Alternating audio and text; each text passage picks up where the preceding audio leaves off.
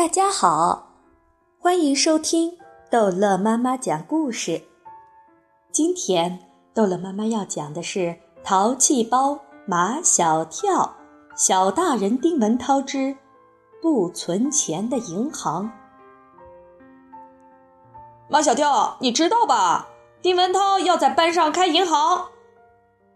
毛超长了两只招风耳，一天到晚支起两只大耳朵。到处打探消息，班上的许多小道消息都是通过他的嘴巴传开的。马小跳想起丁文涛曾经说过，他长大了要当经济学家，当了经济学家可以开银行。可他丁文涛现在还没有当经济学家，就要开银行，岂有此理！马小跳又把丁文涛要在班上开银行的事。告诉了唐飞。唐飞一直对丁文涛耿耿于怀，因为丁文涛现在的同桌夏林果，以前是唐飞的同桌。夏林果是个不管闲事的漂亮女孩，她跟唐飞同桌好好的，却突然被秦老师换去跟丁文涛同桌。唐飞一直气不过丁文涛，他认为是丁文涛抢了他的同桌。银行要靠有钱的人才开得起来，唐飞是班上公认的最有钱的人。如果唐飞要跟丁文涛捣乱，丁文涛的银行还开得起来吗？唐飞去找丁文涛，直截了当地告诉他：“丁文涛，你要在班上开银行，我是不会把钱存在你的银行里的。”没想到。丁文涛却说：“他开的银行根本不是存钱的，银行不存钱，那存什么？想知道存什么吗？”丁文涛像猫玩老鼠一样的玩他们。现在我不能告诉你们。接下来的几天里，丁文涛都玩神秘。他和陆曼曼忙忙碌碌的感觉是班上马上就会有什么事情要发生。又到了星期三下午的班队活动课，这堂班队活动课由中队长陆曼曼来主持。同学们，我和丁文涛准备在我们班开一个银行，这个银行不是存钱的银行，这个银行叫积善银行。什么叫积善银行？从来没听说过有这样的银行。整个课堂像炸开了锅，人声鼎沸。因为班队活动课都没有老师参加，所以同学们更是想说什么就说什么。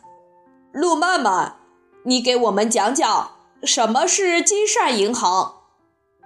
陆曼曼说：“积善银行。”就是把你做的好事都存进银行里。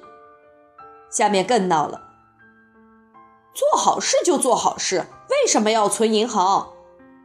大家都知道有个雷锋叔叔，他一生都在做好事，他做过的好事数都数不清。雷锋叔叔做了那么多好事都没有存银行。其实，陆曼曼也没搞清楚。积善银行到底是怎么一回事？但是陆曼曼和丁文涛有一个相似之处，就是他们都喜欢做标新立异的事情，所以陆曼曼坚决支持丁文涛搞积善银行。丁文涛看陆曼曼有点招架不住了，他走上讲台，把陆曼曼挤到一边去。我是积善银行的行长。我来给大家解释什么是积善银行。陆曼曼一听丁文涛自封行长，就急了，他悄悄拉拉丁文涛的衣袖：“你不是说让我当行长吗？”丁文涛说：“你都不知道积善银行是什么，怎么当行长？”丁文涛开始给同学们讲解积善银行：善就是做好事。积善就是把做的好事累积起来，积善银行就是把你做的好事换算成数字，这样就可以计算出你到底做了多少好事。丁文涛比陆曼曼讲的明白，但大家还是不明白。不过听起来好像挺好玩的，管他什么银行，玩玩银行游戏也不错。接着，丁文涛宣布：积善银行的行规，做一件好事可以换一分存进积善银行里，存到一百分就可以成为积善银行的尖端客户。什么叫尖端客户？很多同学都不懂什么叫尖端客户，只有唐飞懂。在银行里存钱存的最多的人就叫尖端客户。唐飞举例说：“比如我爸爸就是中国银行的尖端客户，比如我二爸是美利坚花旗银行的尖端客户，比如我……唐飞，不用你说，大家也知道什么叫尖端客户。”丁文涛哪里肯让唐飞抢他的风头？我现在宣布。积善银行正式开业。丁文涛以为下面会响起热烈的掌声，可是没有，大家的注意力还在刚才唐飞说的他爸爸、他二爸身上。站在讲台上的丁文涛急了：“同学们，谁来做积善银行的第一个客户？我现在就把你们做的好事都存进银行里。”同学们的注意力又回到了丁文涛那里。以前做的好事也算吗？算。我先来，因为陆曼曼一直就站在讲台上，所以她捷足先登，成了积善银行的第一个客户。我曾经在公共汽车上给一位老奶奶让座，我曾看见一个人提着一篮苹果。有一个苹果从篮子里掉出来了，我拾起来还给他。我还在公园里的草坪上把人们扔在上面的塑料袋全部拾起来扔到垃圾箱里。我还……丁文涛不让路曼曼再说下去。好，路曼曼做了三件好事，他已经往积善银行存进了三分。积善银行原来是这么存的。谁没有做过好事啊？同学们争先恐后，争着要做积善银行的客户。丁文涛，我要存。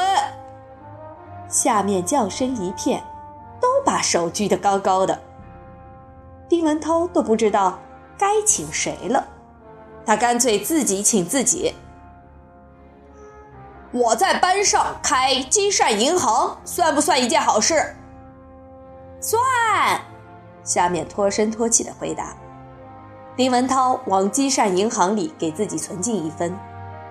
那天我看见卫生间里的水龙头没有关，我去关了，这也算一件好事。我帮同学讲数学题，这也算一件好事。丁文涛一连给自己往积善银行存进了好几分，他还嫌不够。我每天给大家收数学作业，很辛苦的，这也应该算分吧？丁文涛一心想当积善银行的尖端客户，本来以为仅这一项就能挣到不少的积善分，存进银行，不料却遭到了全班同学的一致反对。好，这一集的故事就讲到这儿结束了。欢迎孩子们继续收听下一集的《淘气包马小跳》。